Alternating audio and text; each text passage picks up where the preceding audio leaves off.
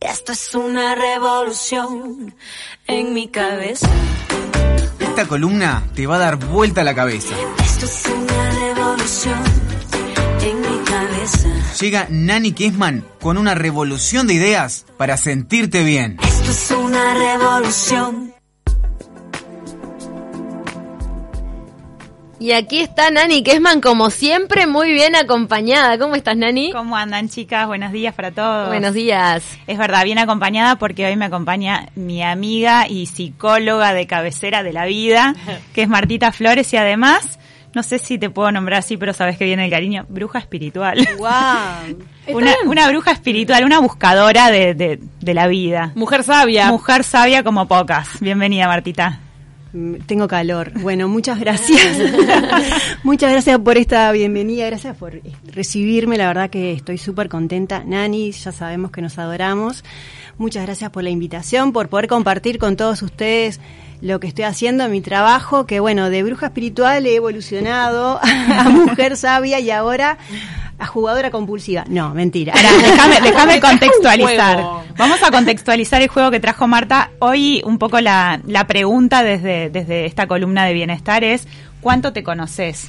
Apuntamos al autoconocimiento. ¿Qué tema ese del autoconocimiento? Sí, porque a veces creemos que nos conocemos, pero hasta que no vivimos determinadas situaciones no sabemos cómo podemos reaccionar o también implica no solamente este el, el- cuánto nos conocemos ante ciertas si- situaciones sino también nuestro poder de resiliencia este nuestro poder de empoderamiento en esas situaciones límite hasta inclusive nuestro conocimiento en cuanto a la alimentación todo implica un autoconocimiento y a veces es hasta sé lo que tengo que hacer porque lo sé, pero no lo hago. ¿Y por qué no lo hago? Si lo sé. Entonces, ¿hasta dónde te conoces? Porque si supieras realmente que eso que vos sabés que te va a hacer bien, realmente te hace bien, lo harías. ¿No? Entonces Sí, si creo la conciencia llegó, si la conciencia llegó y si lo probaste, porque alguien que prueba realmente ese, ese néctar, es difícil que vuelva atrás. Pero hay veces que falta fuerza de voluntad, ¿no?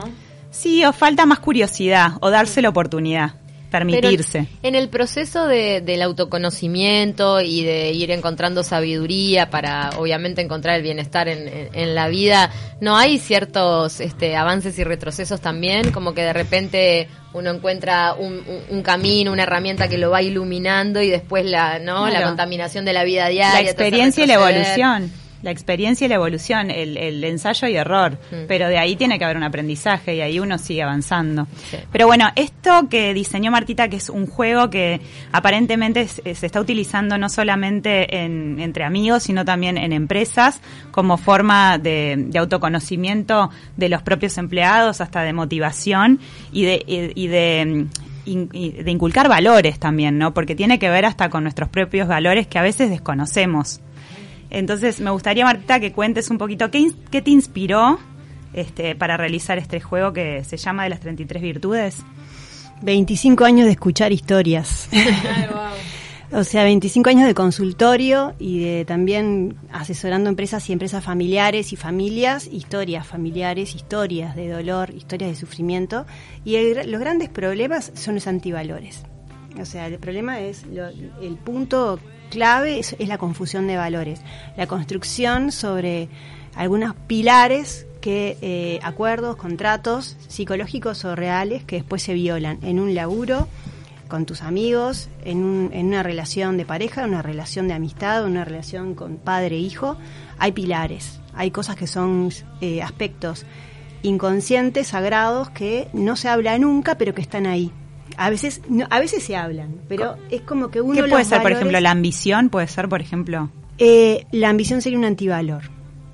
Este, acá lo que estamos haciendo, o lo que yo, eh, después de este tiempo, o sea, lo que me ha pasado es ver que daba como clases en las consultas y tratar de como después restaurar o reparar situaciones, pero que muchas veces los procesos evolutivos también pasan por esos quiebres, ¿no? Entonces es re doloroso. ¿A quién le gusta que se te parta la vida, ¿no? En 400 mil pedazos del corazón para que alguien que vos querés evolucione?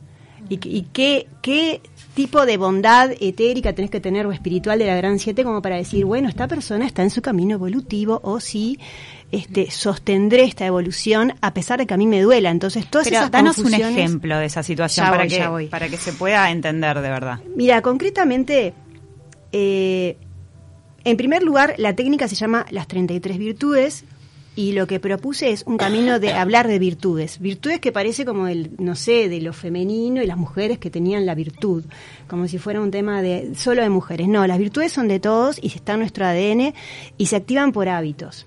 Las virtudes son los aspectos trascendentales, espirituales del ser humano que uno tiene, todos los seres humanos tenemos, y ¿qué pasa?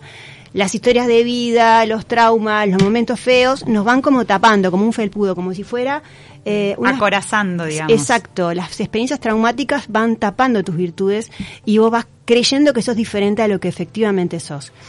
Y los valores son los conceptos, que antes hablaba de educación moral y cívica, o se hablaban de valores, como unos puntos o, con- o aspectos conceptuales donde uno puede hablar horas de valores. Nos podemos sentar con un mate acá a hablar de valores, porque se hablan los valores. Pero una cosa es hablarlos y la vivencia son las virtudes. ¿Se entiende? Entonces, en primer lugar, lo llamé las virtudes para nosotros poder tener un ejemplo de cuáles son los aspectos positivos, los talentos, las fuerzas, lo que a vos te lleva a ser mejor, que vendrían a ser tus virtudes, y cuáles son tus debilidades, aquellos bloqueos que tenés, las limitaciones, que vendrían a ser los antivalores o la no virtud o los aspectos que te trancan en la vida. Lo que yo llamo sombra- sombras. Esos muchas veces pueden ir, en, eh, pueden estar alojados en el subconsciente, que no sean a nivel racional. Siempre está en el subconsciente porque vos conscientemente siempre querés ser bueno, pero no te sale. Claro. No, y te crees también. Uno, muchas veces, todos pensamos que somos mejor de lo que somos, me parece, o, o no sé, o, No, o a veces personas- pensamos que somos peor de lo que somos, Eso, pero en general nadie ni es tan malo ni tan bueno. Bueno, psicopatología y enfermedades donde hay personas maníacas que creen que son mejores de lo que son, por ejemplo, y en etapa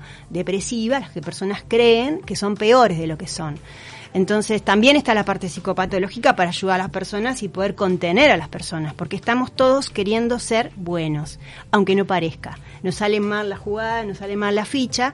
En el juego de la vida, como se llama este juego, es un juego de las virtudes donde vos intentás que algo te salga bien y a veces tu proyecto cae. Eh, ¿cómo, ¿Cómo este juego refleja la, realidad, o sea, la verdad de cada uno? Porque a veces uno juega y juega con el ideal, ¿no?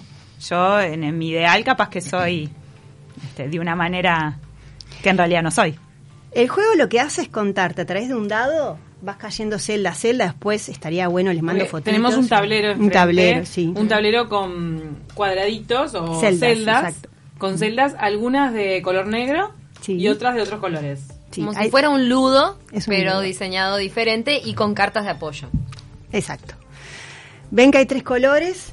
El primer punto es que vos lo que haces es plantar, y este, este, este tema es plantar un propósito, plantar una idea, plantar un proyecto, plantar un concepto.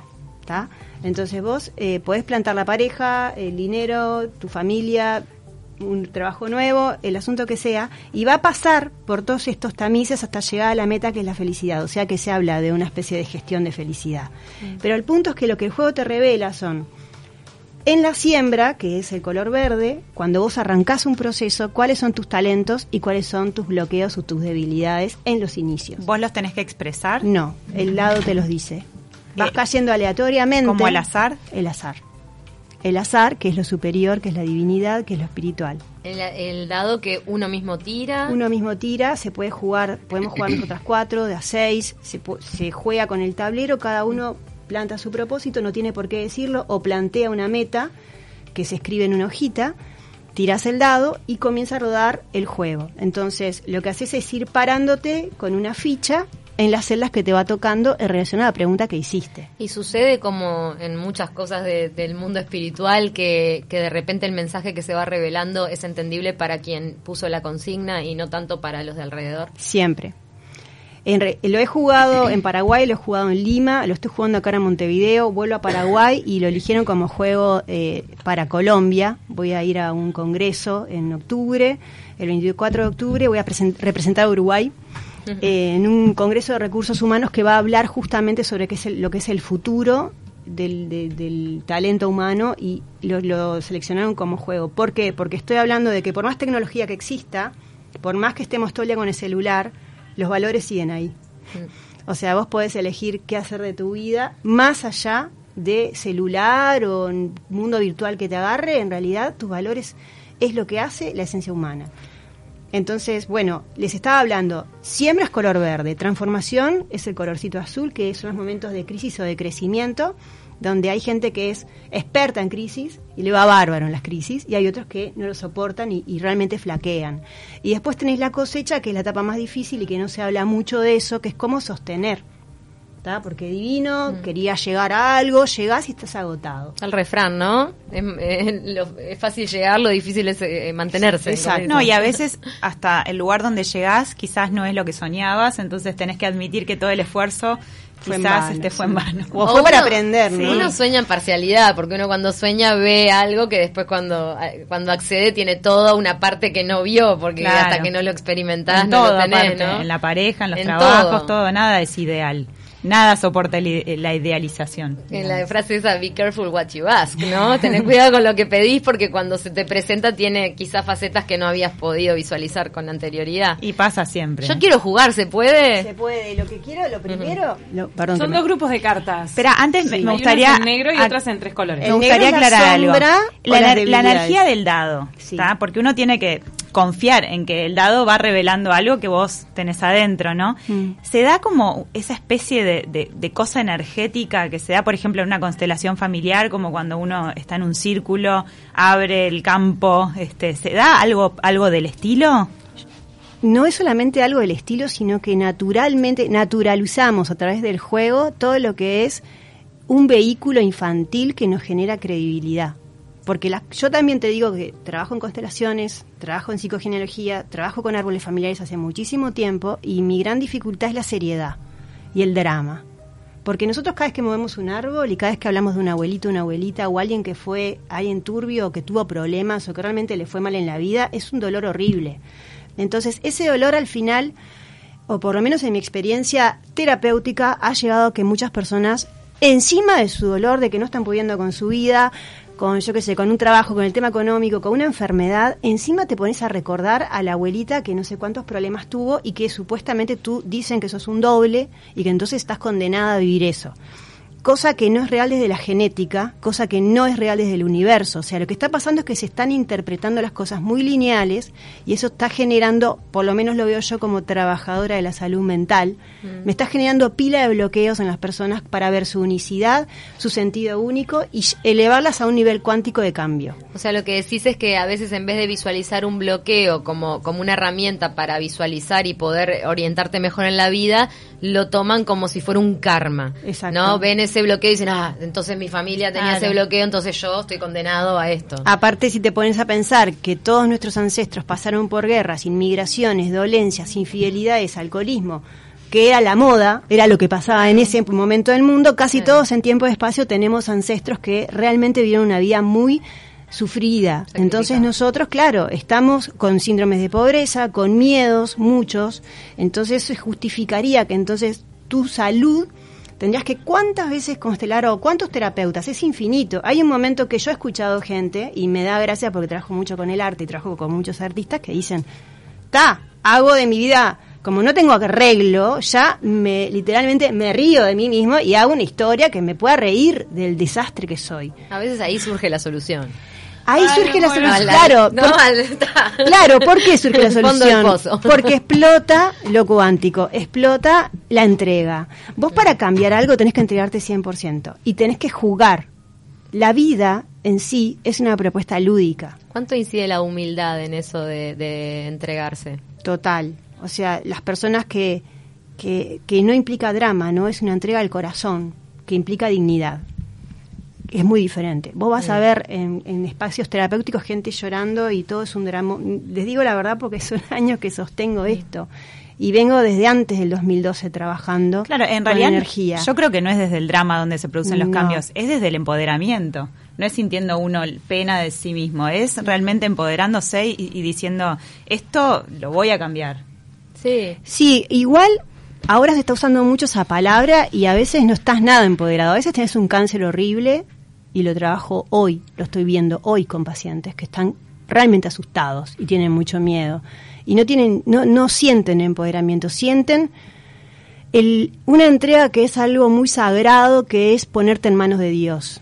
Ni siquiera pasa por tu poder, pasa por el poder de algo superior a vos. La fe. Bueno, eso que te decía la humildad a veces se contrapone con lo del empoderamiento, porque a Claro. veces la solución está en, en justamente Sí. saber que es algo que lo trasciende a uno y que, y que estás protegido igual y que sos un Exacto. ser único. Sí, yo cuando, cuando traje la palabra empoderamiento a colación fue más bien como antítesis del no sentir pena por uno Sí, de mismo. no Porque victimizarse. Una cosa es tener la humildad y dejar todo en manos de Dios, que es un acto de fe también, de sentir que uno no es el ombligo del universo, sino que es parte de algo superior, de una inteligencia superior que controla todo esto y bueno, queda en manos de Dios o en manos del universo este, lo, que, lo que pase. Pero otra cosa es sentir pena de uno mismo y creo que sentir pena de uno mismo es eh, eso te, te hunde. Sí, bueno, depende de la psicopatología, de vuelta. Porque ahí cuando hablamos de tendencias, hay personas que viven teniendo pena de sí mismas, igual tienen derecho a su felicidad, igual van a poder alcanzar sus metas. O sea, nosotros tenemos todos tendencias, todos nosotros vinimos y acá es donde hablando de salud mental, mi viejo Flores Colombino, el psiquiatra, tengo linaje de psiquiatría, de, de medicina, y el punto es que, hablando de lo hindú, mi linaje es la cura como proyecto, o sea, cómo realmente puedes curar un árbol familiar, cómo puedes curar un círculo, cómo puedes curar a las personas en su trabajo. Lo cierto es que no partimos de la base de enfermedad, partimos de la base de que nosotros tenemos pruebas donde podemos ser malos o buenos. O sea, vos puedes justificar que elegiste una vida mala o, o mala junta o una mala vida o vicios porque estás rodeado de gente que no está en el bien o las circunstancias que te rodean no son buenas. Lo que es cierto es que los- todos los mitos, los profetas y las historias hablan de personas que estaban hasta encarceladas, encerradas, un Mandela, que vivieron situaciones de opresión y que estaban rodeados del mal, y ser bueno es una opción. Entonces, el punto acá es la valentía de poder elegir el bien más allá de vos mismo y más allá de lo que te conviene y más allá de las circunstancias. Que tenemos que ser unos valientes, que es un trabajo de la Gran Siete, que no es fácil discernir el bien y el mal, es el camino de la humanidad hace mil milenios que estamos en esta vuelta y no le Y encontramos. también que te- estás expuesto a equivocarte. Sí. Es parte de la vida la equivocación. Para, vamos a, la- a las cartas. Dale. Porque me quedó toda la duda de cómo funcionan. Yo me quedé colgada con que a veces este, los entornos más negativos te, te dan una claridad para divisar lo, lo bueno, ¿no? Sí. Como hablan de la flor de loto o, o de repente esa posibilidad, bienaventurados los pobres, de la Biblia, lo que sea, pero que un entorno negativo a veces te, te, te Es brinda que- claridad y cuando estás rodeado de... Es que en realidad no, no lo puedes muchas distinguir. veces los, los grandes, este, las grandes personas que hicieron cambios como significativos para la humanidad tienen una historia de dolor y de trascendencia del dolor o de adversidad y, bueno, todos superaron eso. Es como, el ejemplo viene de tocar fondo, me parece. Sí, y lo que es cierto es que todos nosotros, no hay persona, por el hecho de estar vivo, tenemos un contrato, digamos, espiritual, que es el poder el fo- ver el fondo de nuestro crecimiento, o sea, ver el fondo de qué viniste a aprender. Por lo tanto, la crisis va a estar en tu vida. Y construís y volvés a deconstruir para volver a tener otra crisis. El proceso de aprendizaje es un proceso que sí o sí lleva a que vos estás tratando de evolucionar y desarrollarte. Y a veces la evolución, vos puedes creer que pasa por un lado, pero de repente ha pasado personas que no sé, que han querido toda su vida llegar a ser directivos.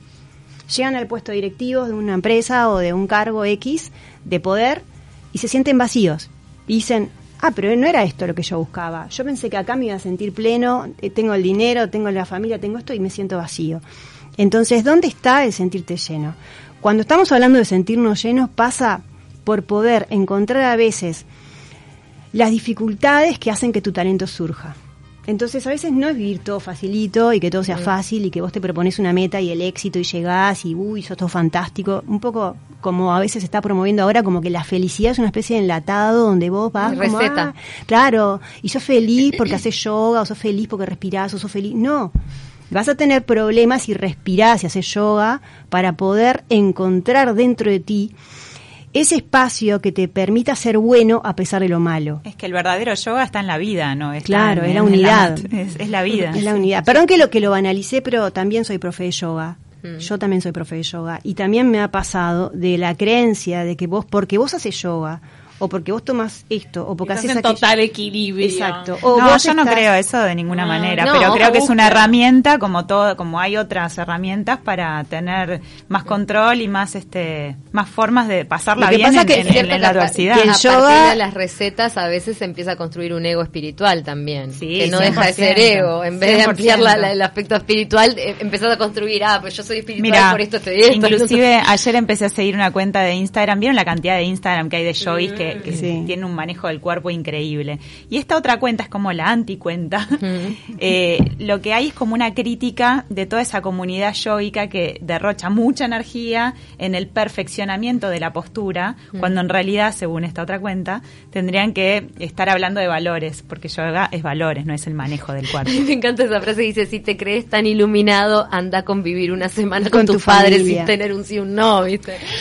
Lo que pasa, mira, el yoga en sí es la constricción de los sentidos y la constricción corporal, o sea que implica incomodidad.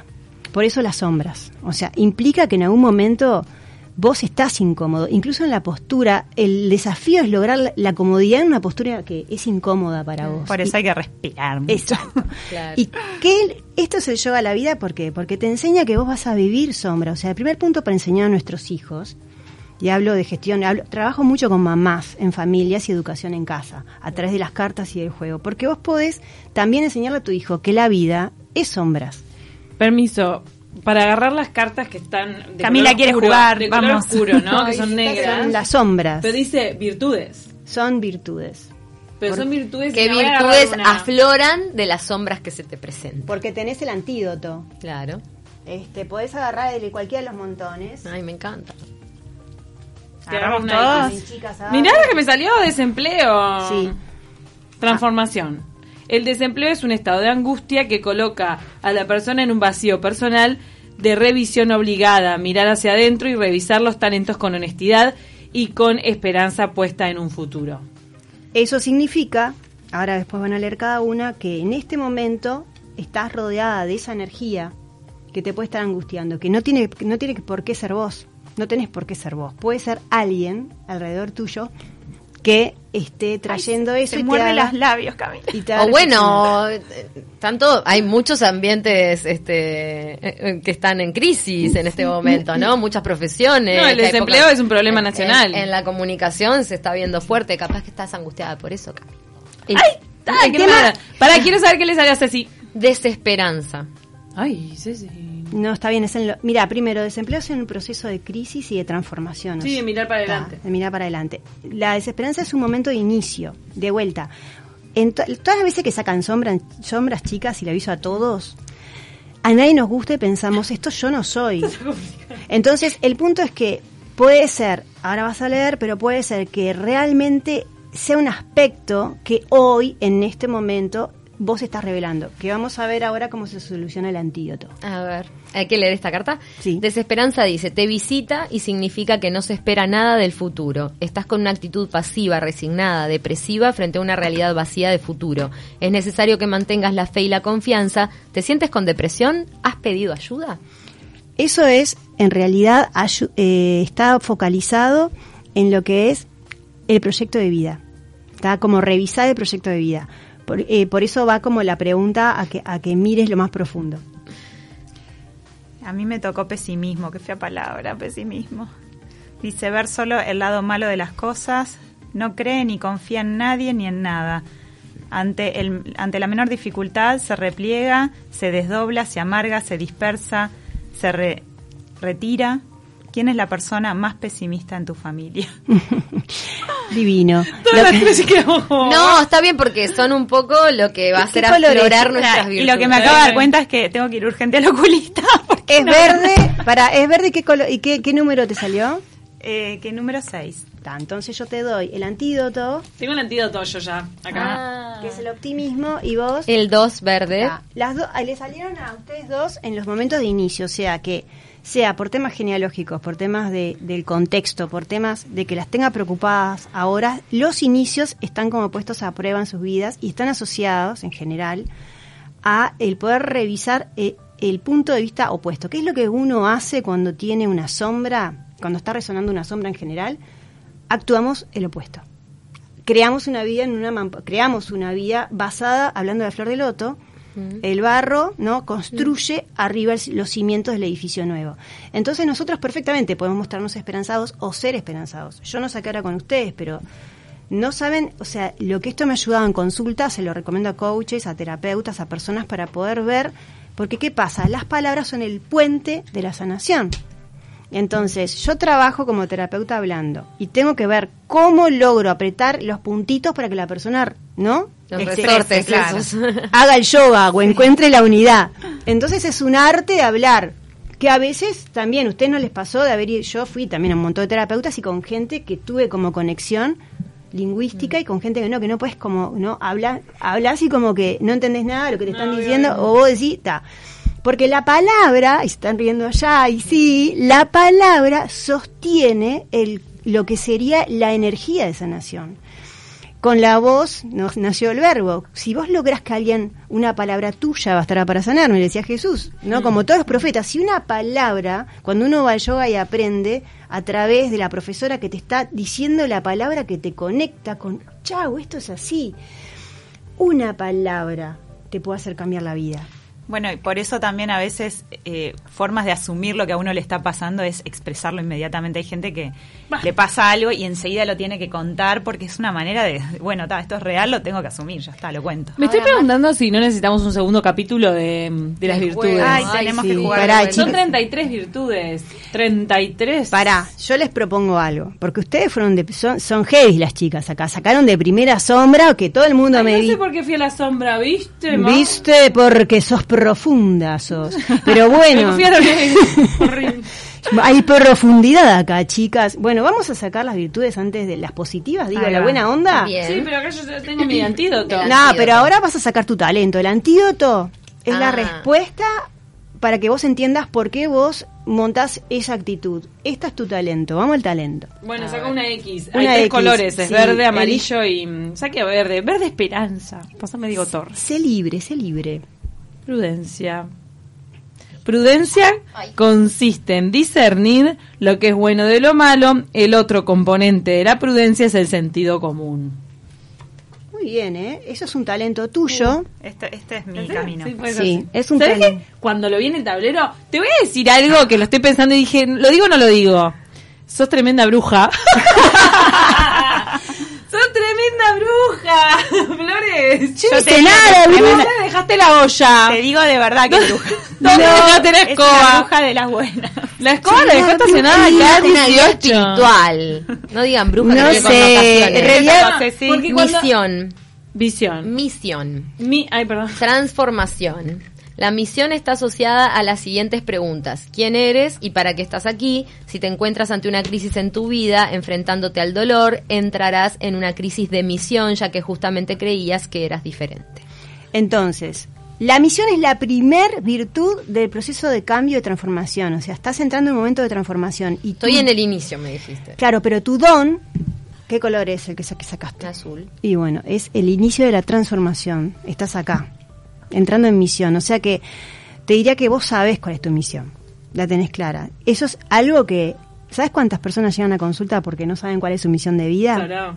Entonces está bueno que en ese proyecto de vida que hablamos al inicio, vos conectes con la misión, que ya sabes. ¿Tenés algún indicio de tu misión? Sí, lo tiene Puede claro. ser, puede ser. ¡Ay, la Puede tiene! ser, puede ser, lo tiene. Me está Yo- cayendo como toda una Mira, información. yo te digo una cosa, yo Ya me sabes. siento muy identificada con esta carta, con esta, digamos, mi talento, Dale. que es el aprendizaje. Sí. La verdad que me siento totalmente identificada porque creo que estoy en un camino de aprendizaje permanente. Léela. Y estás en el proceso azul que es transformación. La voz que no veo Te estás transformando, andás a ver dónde terminás vos. Mira, acá amada. te dice, en una etapa de transformación es muy importante que te contactes con el aprendizaje. Es el tiempo de ponerse a estudiar para nutrirnos y buscar nuevos conocimientos que nos ayuden a fortalecernos, tomar clases, reconectar con los pendientes y darles vida. Siempre estás en eso. Estoy en eso permanentemente. Nos están mandando mensajes. Mira, Gabriela dice: Me encantó este juego, Namaste. Y Verónica quiere saber desesperadamente, chicas, dónde consigo el juego. Llámenme a mí o me encontrás en, en las redes por Marta Flores, mf.martaflores en Instagram, en Facebook por Marta Flores, por todos lados. Y después, si quieren, les dejo acá el celular y me pueden conectar. Yo feliz de que podamos expandir este movimiento transformador. Y antes que termine el año me animo a decir que Martita vuelve. Tenemos que seguir Me jugando. encanta. Sí, por Seguimos favor. con el juego y con, con Pauli acá. La próxima vez jugamos. Y Tiramos los dados. te digo por qué, cierro la idea de por qué te dije bruja. Cuando apareció el, el tablero acá arriba de la mesa, me puse a mirar todo lo que decía, cada una de las casillas. Sí. Y me centré en la de prudencia y dije, mira prudencia. Me llama la atención porque en mi caso nunca me vi prudente, pero cuando leí prudencia ahí, sí lo encontré en mí. Dije, qué raro, en realidad sí yo me vivo dudando, vivo preguntándome si está bien, si está mal. Y eso es parte de la prudencia. Total. Y entonces, pues sacar esa carta dije, ¿qué pasó? Está salada, Martita. La evaluación, la evaluación de lo bueno y lo malo. Y yo, eh, para ir cerrando, agradecerles de corazón que me hayan invitado. Eh, Sé que es un- como muy complejo porque tiene muchos frentes, hay facilitadores de esto, estamos rodando el juego, es para mamás en sus casas, se lo facilito, me dicen. La verdad es que lo que quiero es que esto eh, puedan hacer un atajo en lo que es el movimiento de conciencia y en- con sus hijos y con sus amigas y con la gente que Y quieren. Quiero resaltar algo que no es menor, es algo que lo inventó Martita, es uruguayo y se está dando a conocer en el mundo. Y nos está representando en otros países, se va para Colombia. Sí, qué aparte también está bueno que sepan que está me, me ofrecieron hacer un software de esto, o sea que dije, bueno, vamos a lo virtual, cuanto más llegue y más fácil. Alguien está en proceso de transformación también. Y yo también.